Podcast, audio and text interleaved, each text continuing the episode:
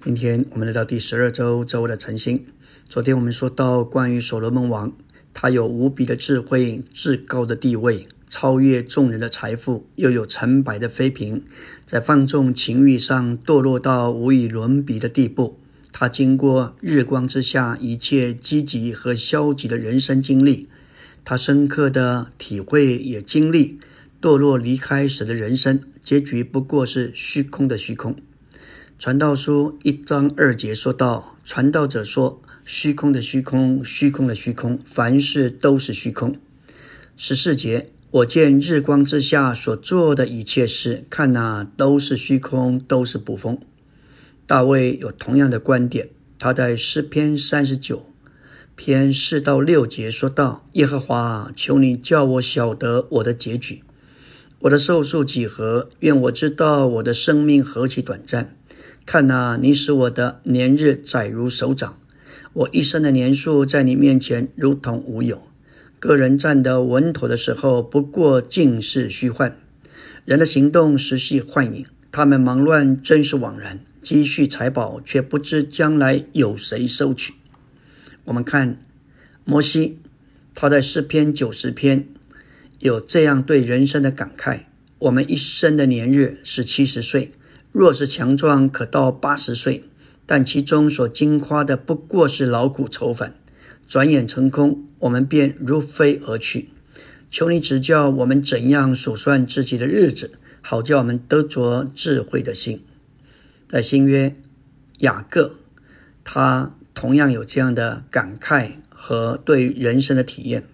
在四章十四节说到：“其实明天的事你们并不知道，你们的生命是什么？”你们原是一团雾气，出现少时，随后就不见了。我们来到第二终点，当我们领悟我们的光景是罪恶的，处境是虚幻的，这就为基督开了一条路，将我们定了十字架，并且进到我们里面，从我们活出他自己，并使我们在生机的连接里与他一同活着。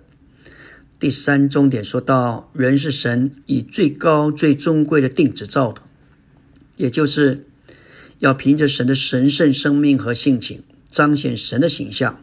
神让地上所有的人在人生中的某些方面有享受。他提到非常合乎人性的事，维持人的生存，来为着神的定旨。然而，神的仇敌魔鬼进来，将他自己作为罪注射到。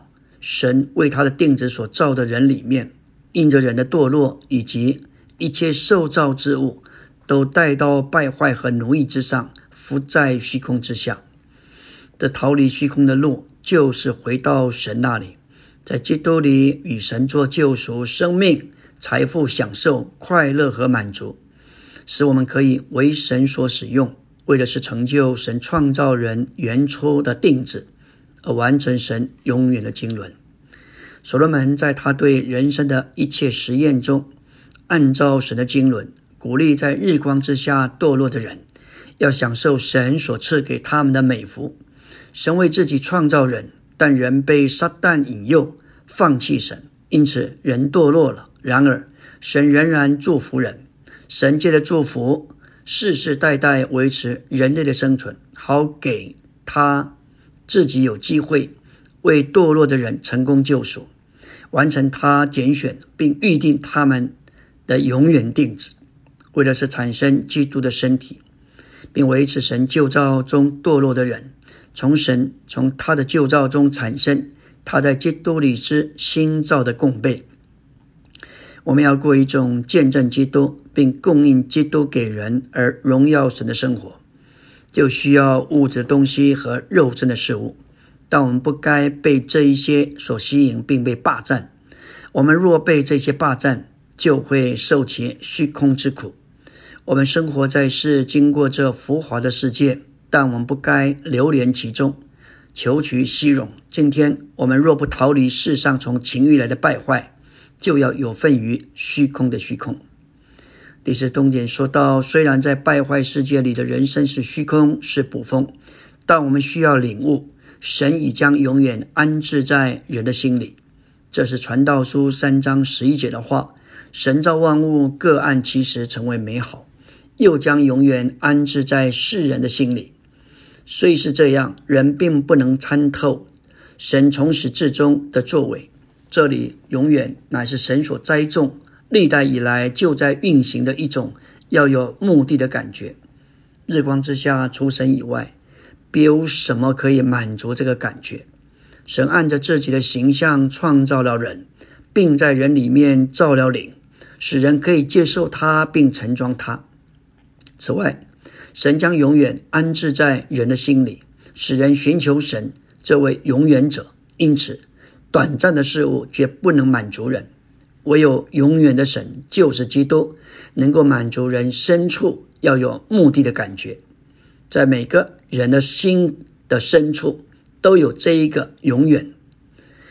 若能人能安静下来，关闭一切外界的声音，只专注自己的领悟，就会。有所领悟到自己里面有个渴望，要得着持久永久的东西，这就是对永远之神的渴望。许多成功的人，他们能够见证，当他们在功成名就的时候，他们里面觉得虚空。在这宇宙中的事物，主要有两类：暂时的和永远的。保罗在零后四章十八节说。我们原不是顾念所见的，乃是顾念所不见的，因为所见的是暂时的，所不见的才是永远的。这一节对所罗门在传道书三章十一节之话，乃是一种正确的解释。一个人无论有多富有、成就，甚至成功，他仍然会觉得虚空。人有一个深的渴望，要得着永远的神，唯有神。就是永远的那一位，才是满足人生出的需要。感谢主，人是神的器皿，除非装到这位神，盛装这位宇宙之神，否则人这个器皿永远是空的。阿门。